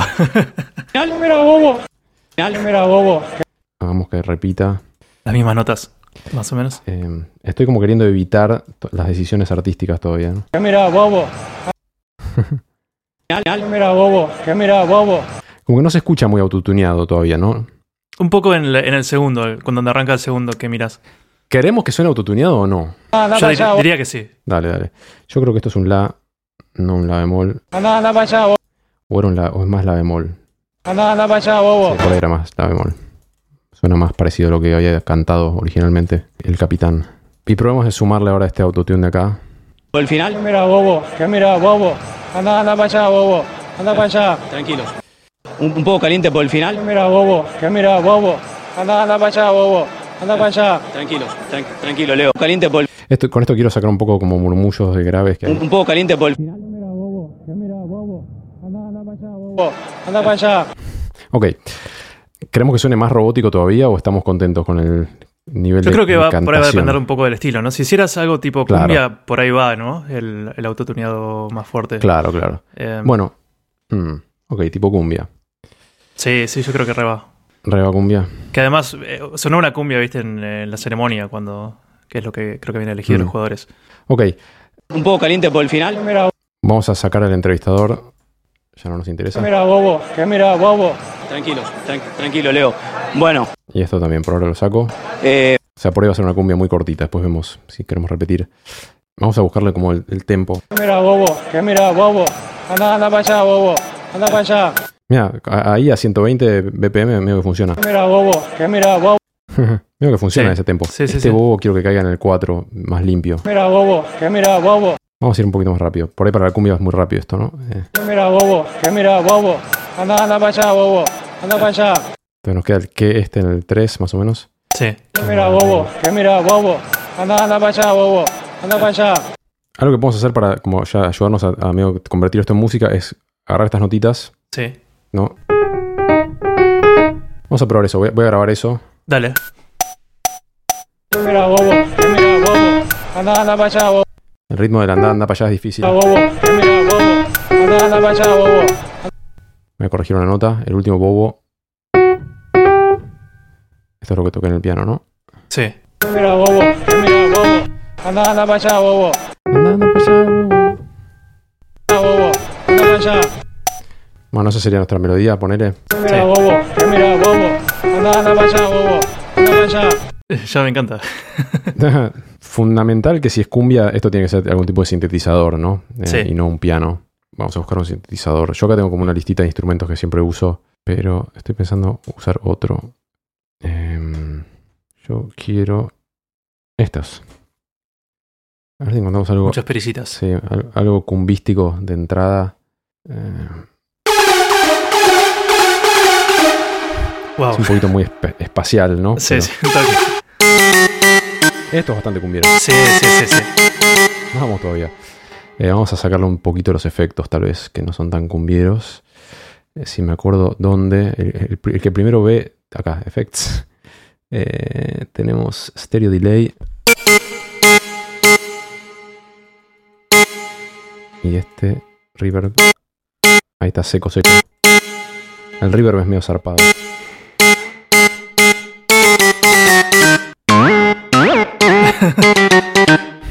Sí, por ahí hay que, hay que hacer un poquito de. Ok, entonces este, esto que toqué con el piano lo vamos a, a reasignar al, al cinte Dale. Y vamos a subir esto dos octavas, ponele para arriba.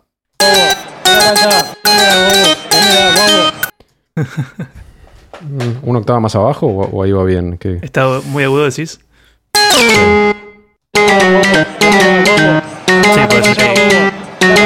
Sí, ahí va un poco mejor. Sí. Tampoco random rítmicamente, pero está más o menos cerca de lo que él dijo. Vamos a ordenar antes que, antes que alguien se enoje con nosotros. Este JZ es, es para que ustedes me escuchen hablar nomás. Que mira, vos vamos a cambiarlo por Messi. Hay que poner el nombre del instrumento, no, no lo que dice. El nombre del instrumento. Y todo debería ser tipo tonalidades de celeste. Sí, Este- sí, sí, sí, sí, por favor. Y blanco. Va, blanco no hay, ¿no? No, bien claritos. Para allá, bobo. Anda para allá. Vamos, a, vamos, vamos con el bajo. Vamos a meter un bajo cumbiero. Tirar cosas y ver qué, qué funca. Y vamos a tener que elegir la tonalidad. Vamos a elegir un bajo más cumbiero igual, me parece. Puede ser con puga, incluso.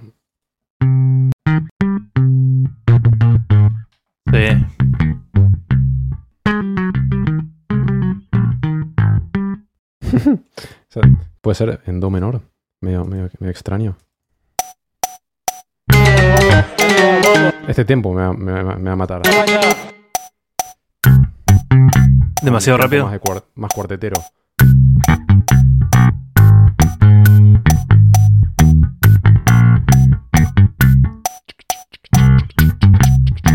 Suena más a cuarteto si es tan rápido.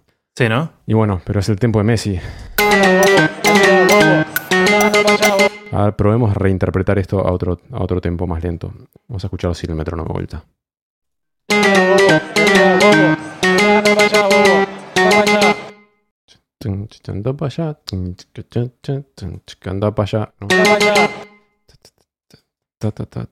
Este sería un tempo que me gusta. ¿Cuánto será eso? Sí, por ahí, por 90.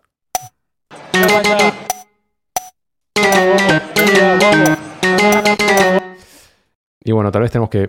Podemos jugar con las pausas. No cambiarle el tempo a Messi, pero sí con las pausas. Claro. Sí, a las pausas. Sí, sí, sí. Tipo, Sí, está todo muy junto, si no. sí. No, pero por- lo voy a terminar por ahí juntando más todavía. Ah, ok. No sé.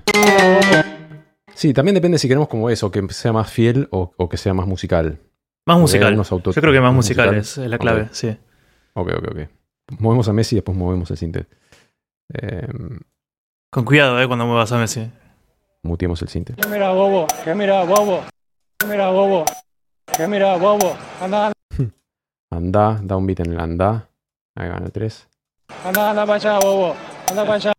Anda para allá, bobo. Anda para allá. Catatatán.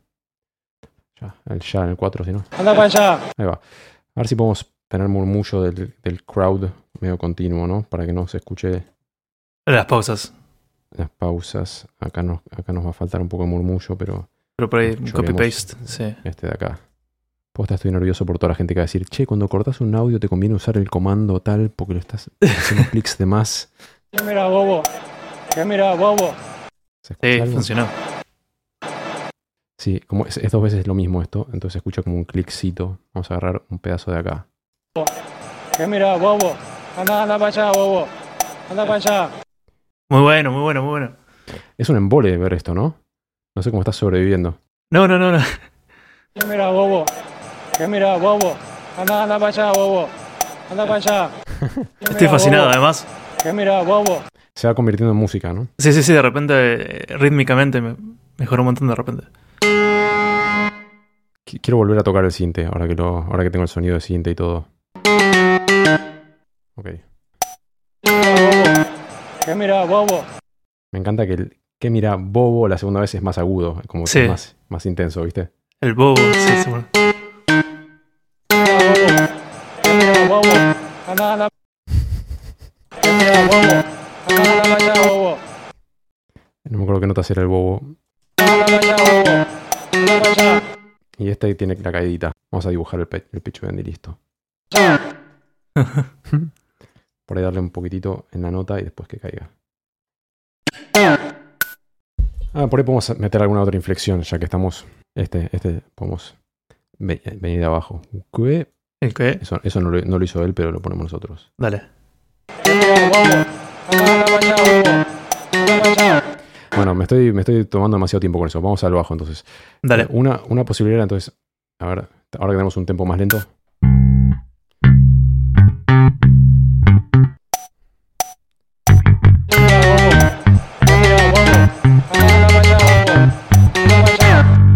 Fácil sería como, habiendo llegado acá, repetir. A ver. Vamos a cuantizar.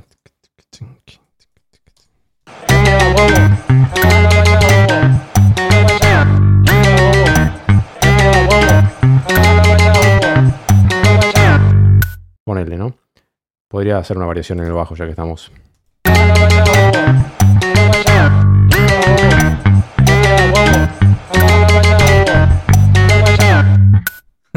Ponele. Cuanticemos. eh, porque mi swing es muy confuso, el ritmo con, con Messi y todo. Sí. Me, me ga- me gambetea rítmicamente. no puedo pretender seguir sus ritmos. Em, bueno, ya teníamos un piano acá, ¿no? Podemos cumbientizar. Este es un piano igual muy, muy correcto. Vamos a buscar un piano más berreta. O, o ya para no perder tiempo, berreteamos un poco este y ya le sacamos un poco de.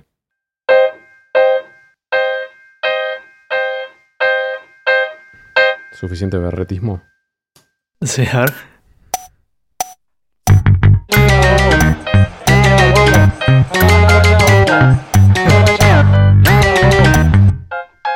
No, igual no me convence el berretismo que hice acá. Fue- lo berretí de un modo berreta.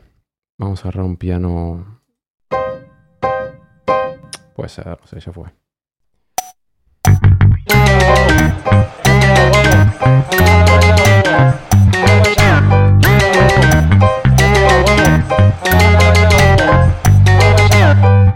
Hay un error grave acá en la cuantización del bajo.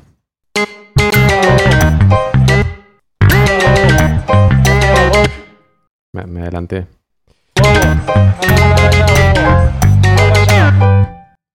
Bueno, algo que nos está pasando es que Messi está quedando bajito, ¿no? Y tenemos el Sí. center re fuerte. Sí. Así que vos puedes ir opinando, ¿eh? Vos haceme de, de- sos el cliente vos. Está bien. No, no me gusta tal cosa. Messi,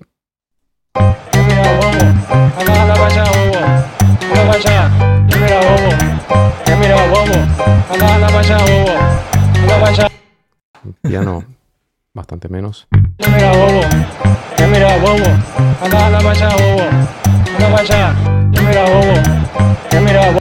Sí, siento que como Messi gambetea, el resto de la gente tiene que estar muy precisa rítmicamente.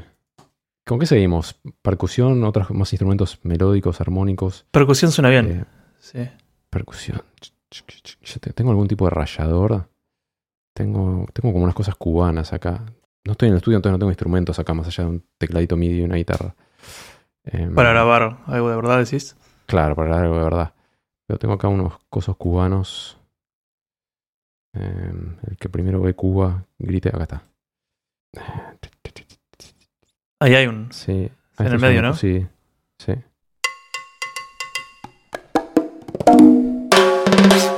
Wow. Ahí va. Bueno, se la banca. Las manos arriba. Ok. ¿Qué mira, bobo? ¿Qué mira, bobo? Anda, anda para allá, bobo. Anda para allá. ¿Qué mira, bobo? ¿Qué mira, bobo? Anda, anda para allá, bobo. Anda para allá. Siento que la segunda estrofa se diría, o sea, donde entra a repetirse la frase de Messi. Sí. Siento que entra demasiado pronto. Como, Sí, bien. ¿Le damos un compás, ponele? Sí, creo que respiro? por ahí por ahí podemos probar. Dale. ¿Qué mira, bobo? ¿Qué mira, bobo? Anda, anda para allá, bobo. Anda para allá. Tacatum. ¿Qué mira? O le damos dos tiempos nomás. Sí, por ahí no tanto. Entonces. Anda, anda para allá, bobo. Anda para allá. Crr, tacatatum. ¿Qué mira, bobo? No sé, por, por ahí es medio, es medio bizarro que haya un compás de dos cuartos. Mm, No, pero igual, vamos, vamos a hacerlo, vamos a hacerlo. Eh, vamos a meter acá. Había timbales, ¿no? Vamos con eso. Anda, anda para allá, bobo. Anda para allá. Lo voy a tocar bien ahora. Anda para allá, bobo. Anda para allá. ¿Qué mira, bobo? ¿Qué mira, bobo? Y podemos meter.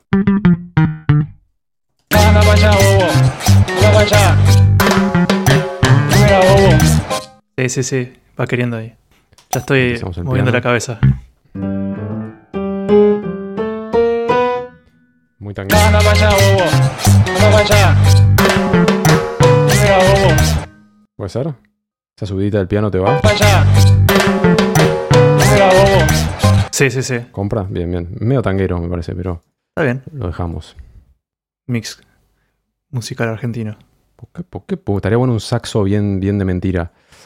Ah, ¿dónde tengo un saxo bien choto?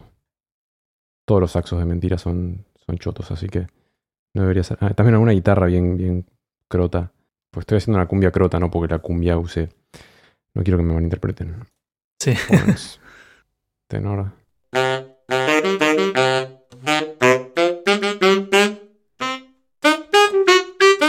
Estoy pensando que también podríamos tener como un, un mini interludio, pero no sé, tipo, ¿qué mira bobo? ¿Qué mira bobo?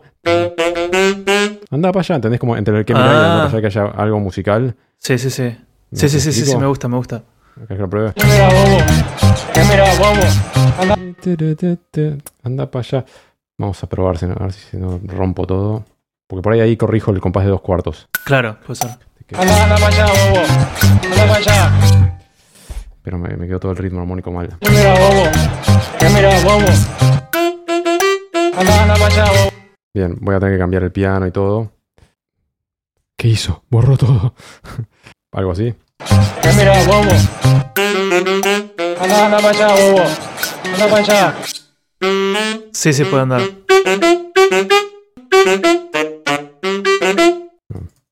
Anda para allá. ¿Qué mira, bobo? ¿Qué mira, bobo? ¿Qué mira, bobo? Anda, anda para allá, bobo. Anda para allá. ¿Qué mira, bobo? Cambié un poco el, el sentido, ¿no? Pero ¿Qué mira, bobo?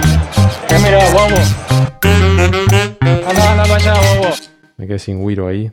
Em, estoy confundido un poquito, ¿eh? ¿Vos también? ¿Qué mira, mira, bobo?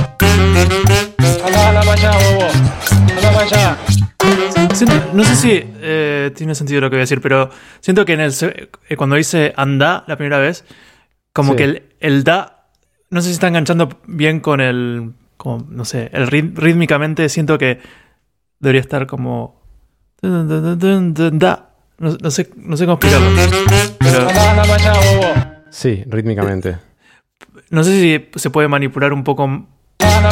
Por ahí es imposible. Sí, no, se podría.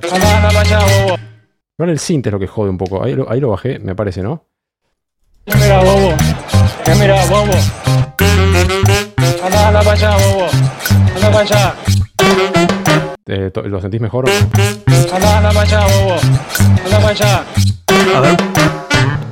Una vez más. déjame déjame Sí. completar el piano. que- que- pa, Dale, dale. Lo que quiero ver primero es si. ah, La armonía, los, los acordes. ¿Qué mira, bobo? ¿Qué mira, bobo? Por ahí quiero volver a esta idea de ir al, al bemol 6. Probemos un toquecito. ¿Qué mira, bobo? ¿Qué mira, bobo? Anda, anda para allá, bobo. anda para allá. No, es que claro, arreglé dos cuartos, pero nos quedó, nos quedó una frase de tres compases. Que es raro también. Entonces, ¿qué mira, bobo? ¿Qué mira, bobo? Anda, anda para allá, bobo. Anda para allá. ah, Anda, anda para allá, bobo. Anda para allá. eso puede estar mejor. Entonces, hacemos. Mira, bobo. ¿Qué mira, bobo?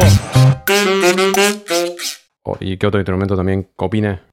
Eh, otro instrumento con O, o- o el Eh, cinte, el cinte de repente. Bobo. O puede ser otro. Como que haya un compás entero de, de instrumental. Ah, para rellenar ahí. Sí. ¿Y la guitarra que dijiste? Ah, bueno. Este es el saxo. Nos estamos olvidando de poner los colores de la selección. Timbre, Pues sí, eh, un segundo. fuego, incendio.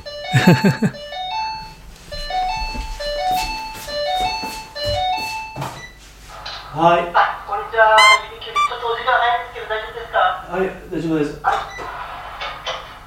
Qué intriga. Dame un segundo. Dale, dale.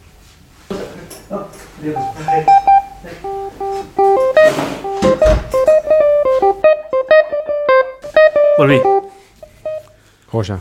Para los que no hablamos japonés, ¿qué, qué pasó? Llegó el correo, algo de correo. Que tenía que firmar, además. Ok. No sé. ¿Probamos? Es raro, o sea. ¿eso es una guitarra? Suena, No suena muy una guitarra, ¿no?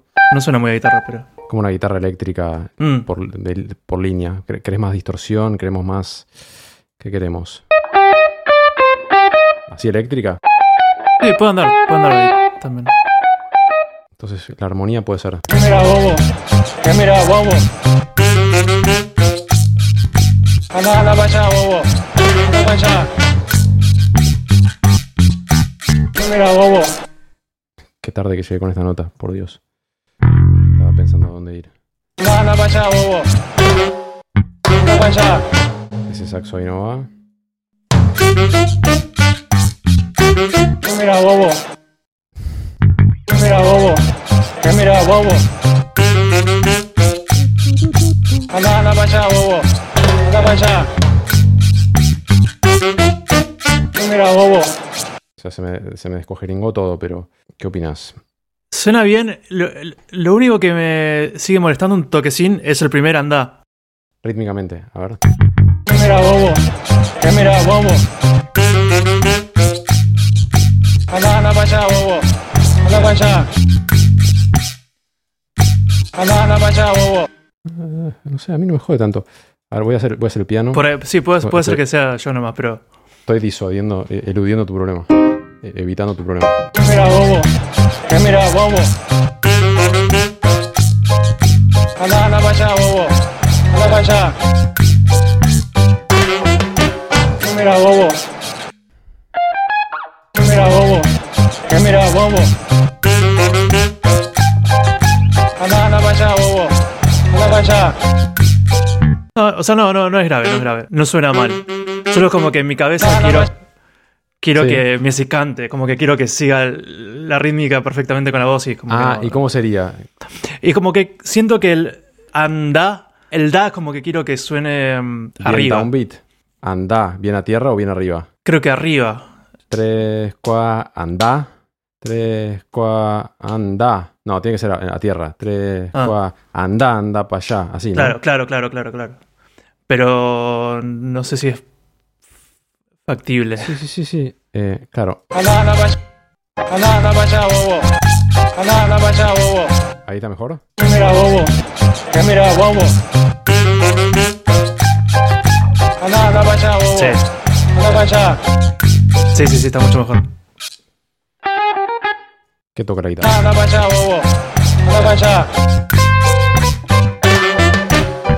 Wow. Estoy tirando fruta, ¿no? Anda, anda para allá. Me gustó, me gustó igual. eso, eh. Anda, para allá, bobo. Anda para allá.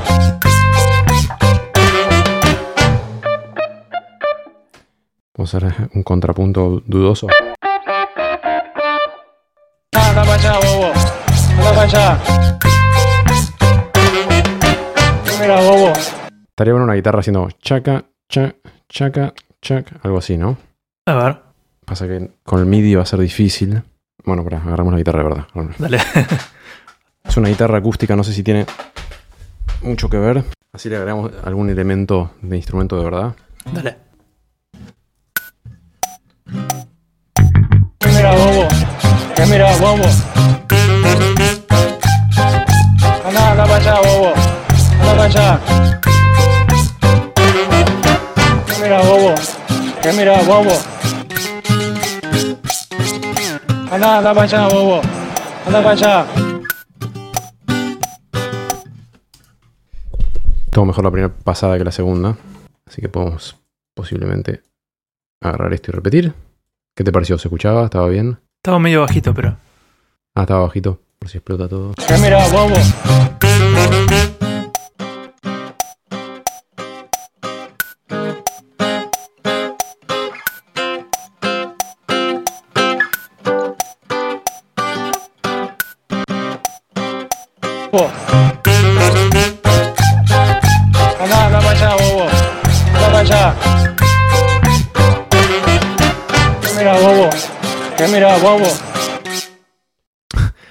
Necesito, necesito que, que opines más vos, porque estoy haciendo yo y no sé si estoy yendo en la dirección correcta.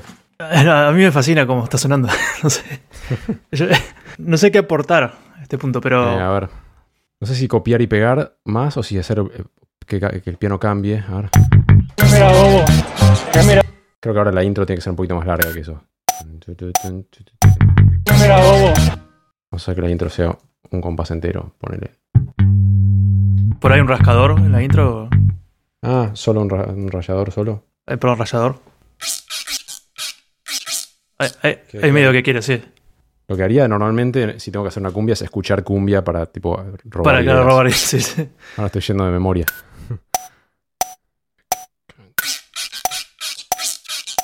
¿Qué mira, bobo?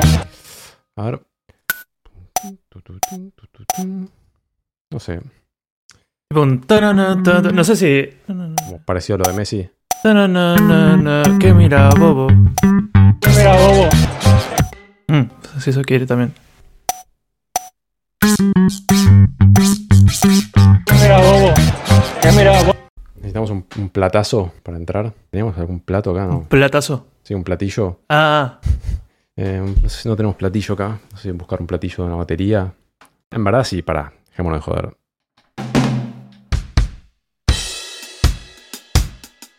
¿No? Que levante un poco. sí. ¿Qué mira, bobo? Estoy pensando que antes de eso, de vuelta al timbal. La mitad de mi vida es buscar dónde están los sonidos. Ahí va. ¿Qué mira, bobo? Ahora sí la batería. ¿Qué mira, bobo?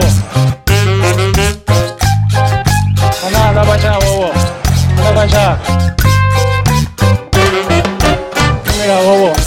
¿Qué mira, bobo?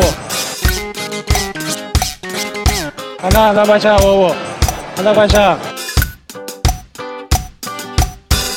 Para mí la melodía que haces en el medio. eh, Una, cosa así, ¿no? Para mí entrar con eso también quedaría bien. En la- en la intro, En la intro. Por ahí me equivoco, pero por ahí antes, justo antes de que. ¿cuál está? No, no, no. en- en lo que está viene en el medio entre los. Ese. Sí, sí, sí, re. Re, re. ¿Qué mira, bobo? Sí. ¿Qué mira, bobo? Palmas, palmas. Oh, por Dios, qué lento que estoy. Mirad. Necesitamos palmas bien robóticas o palmas humanas. Medio robóticas. Medio robóticas. Acá tengo unos claps de Splice. Bueno, esta puede ser. Vamos a ir trayendo algunas que pueden ser. Vos no- esto no lo vas a escuchar. Ah, esta recontra. Esta también. Bueno, con esto es suficiente. Tenemos tres claps muy buenos.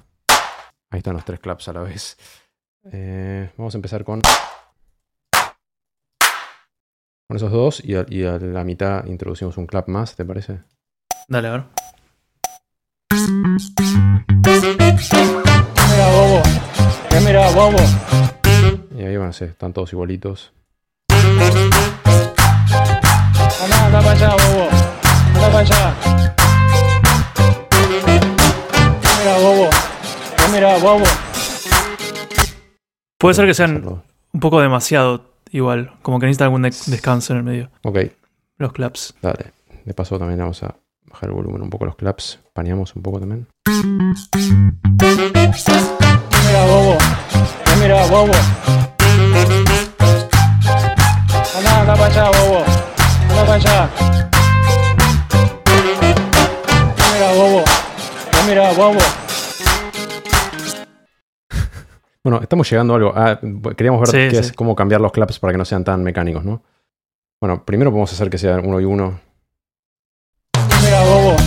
¿Qué mira, bobo? Anda, anda para allá, bobo. Anda para allá. Anda, bobo. Para allá. Mira, bobo. Porque no sé si hacer tipo chic, chic, chic o algún otro ritmo, ¿no? Para allá.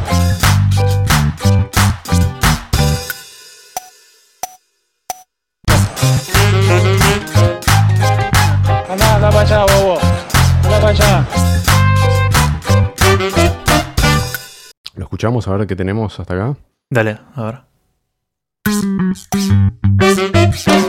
Mira, bobo. ¿Qué mira, bobo? Anda, anda para allá, bobo. Anda para allá. Mira, bobo. ¿Qué mira, bobo? Anda, anda para allá, bobo. Anda para allá. Hermoso. Suena muy bien. Eh, hay muchas cosas para hacerle, pero podemos estar horas. Creo que no, con, Claro. nos podemos conformar con algo en algún momento. No sé si queremos a Messi darle algún tipo de efecto. ¿Qué se te ocurre? Un poco de reverb, no sé, cosas típicas de. Ujú. Mira, bobo. ¿Qué mira, bobo? Anda, anda para allá, bobo. Anda para allá. Mira, bobo. ¿Qué mira, bobo? Podemos hacer tipo delays en los bobos, cuando dice bobo, ¿no? A ver, dale. Que el, bo- que el bobo sea un delay en corcheas. Y lo, automati- lo automatizamos. Mira, bobo. ¿Qué mira, bobo? Bueno, el primer bobo sutil. Ah, el segundo bobo más, más intenso.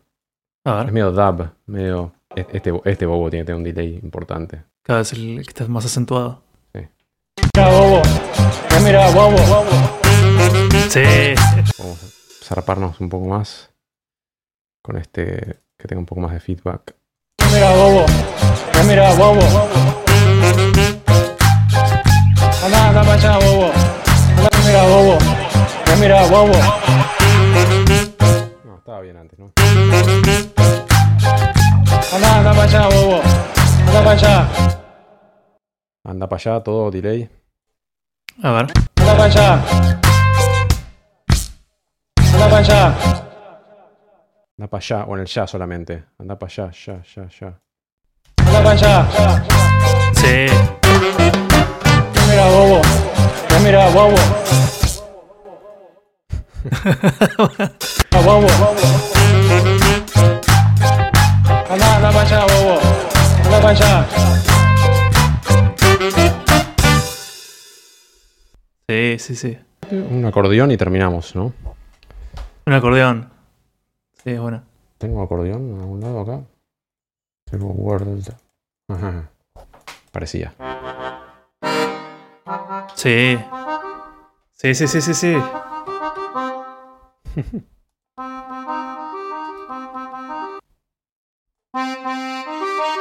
Epa. Sí, sí, sí, sí, requiere eso. Es el sonido que faltaba. Mira, bobo. ¿Qué mira, bobo? Anda, anda para allá, bobo. Anda para allá. Vamos a hacer toma 2. Guardo esta y hacemos toma 2. Dale. Anda, para allá, bobo. Anda para allá. ¿Qué mira, bobo? ¿Qué mira, bobo? Anda, anda para allá, bobo. Anda para allá. No sé si. No lo escuché muy bien. Vamos a ver si le puedo dar más rosca. Estoy medio con una guerra de volúmenes ya acá adentro. Mira, bobo. Mira, bobo. Sí. Anda, anda para allá, bobo. Bobo. Anda para allá. Sí, ahí sí se escuchó y queda genial. Tengo una idea. ¿Qué mira, bobo? ¿Qué mira, bobo? ¿Qué mira, bobo? Sí. ¿Qué mira, bobo? O por ahí solo Bobo. ¿Solo bobo? Dale. Bobo. No sé. A ver. Bobo. Mm, por ahí estaba mejor el que mío. Bobo, bobo, puede ser. Tipo, y hacemos. A ver. Tipo.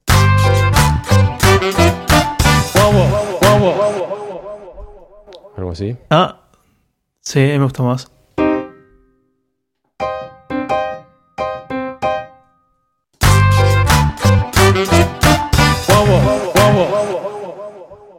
Vamos a hacer que bajo tiki, tiki, bobo, bobo, ¿no?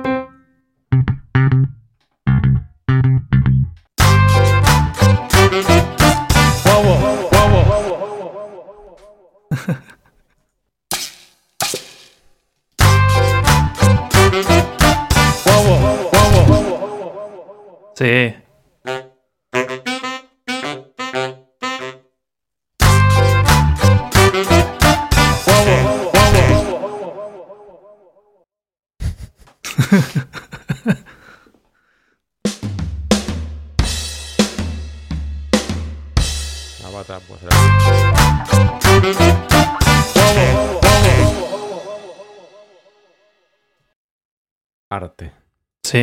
Vamos a tirarle un poco de frula al, al máster, así a lo bestia, y vamos a grabarlo.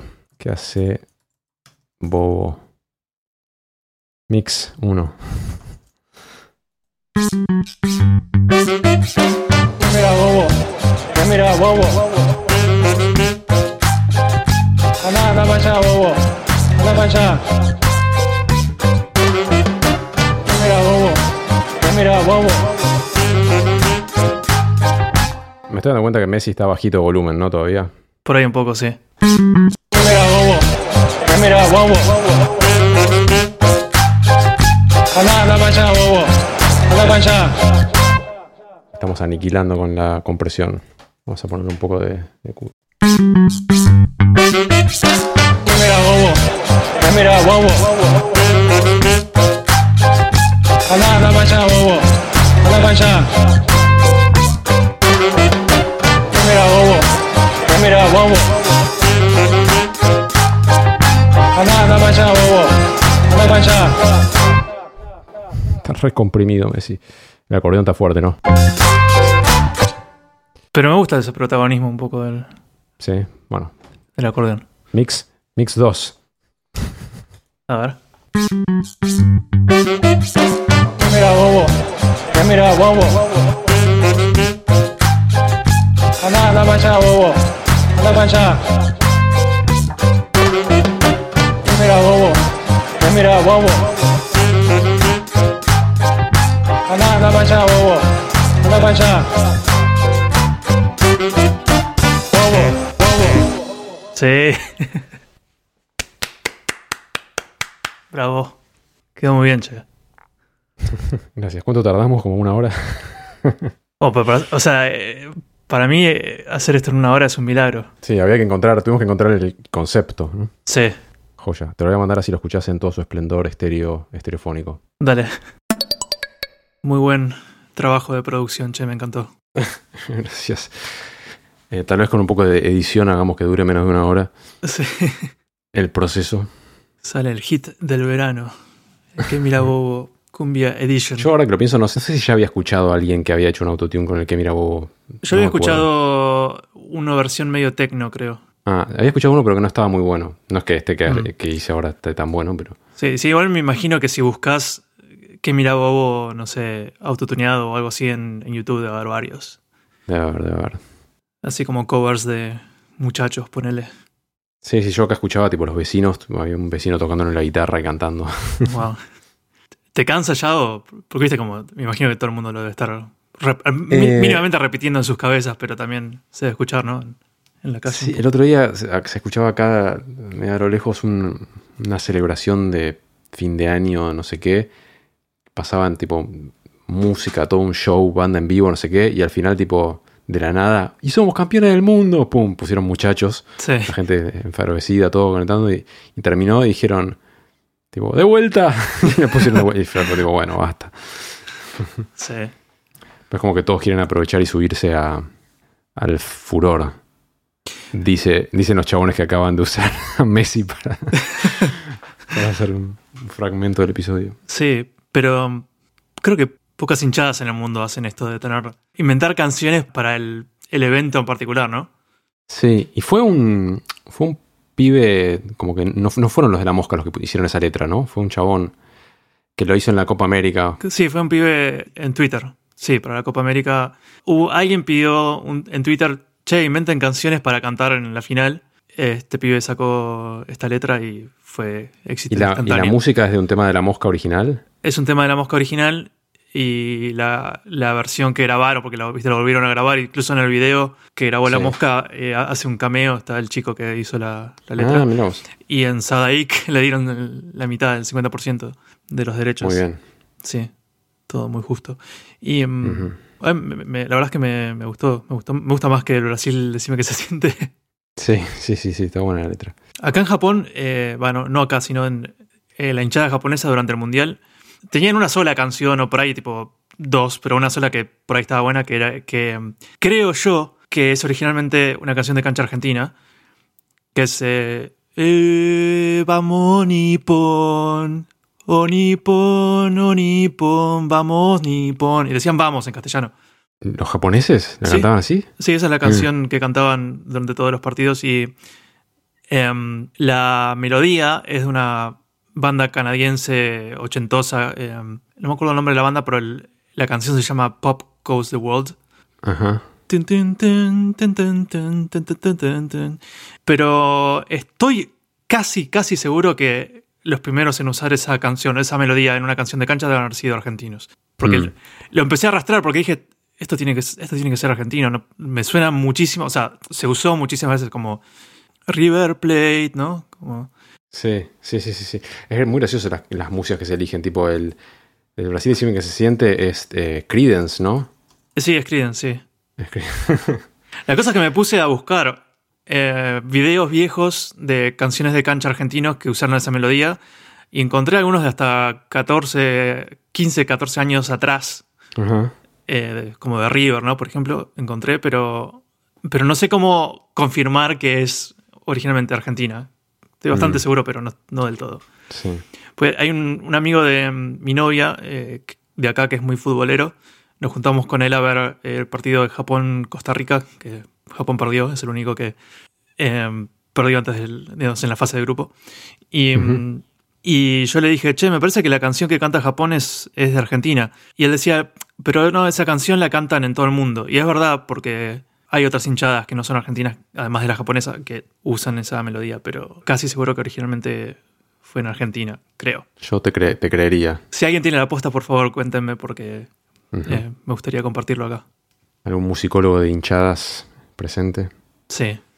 Bueno, gracias por escucharnos hasta acá. Si sos un oyente nuevo que nos descubriste por algún método misterioso y nos querés contar, contanos, puedes escribirnos hola arroba pixelpodcast.com o por Twitter pixelpodcast o por Instagram pixelpodcast. Sí. Y si nos querés saludar también puede ser por cualquiera de esos medios. Tenemos un Discord también y un subreddit. Y creo que todos los links los puedes encontrar o en el subreddit o en el sitio pixelpodcast.com. ¿Qué más? Puedes suscribirte en YouTube. Este episodio está en YouTube, Creo que es el primer episodio que hacemos que casi requiere, que requiere YouTube. sí. requiere YouTube, sí. Buena suerte a los editores. Bueno, saluditos. Feliz año. Feliz año a todos.